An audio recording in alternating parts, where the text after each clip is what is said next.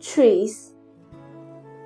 I think that I shall never see a poem lovely as a tree.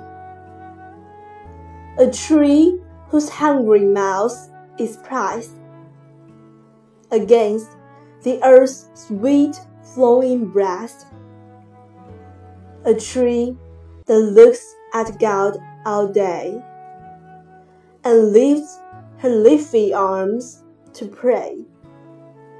A tree that may in summer wear a nest of robins in her hair. Upon whose blossoms now has lain, whose intimately lives with rain. Poems are made by fools like me, but only God can make a tree.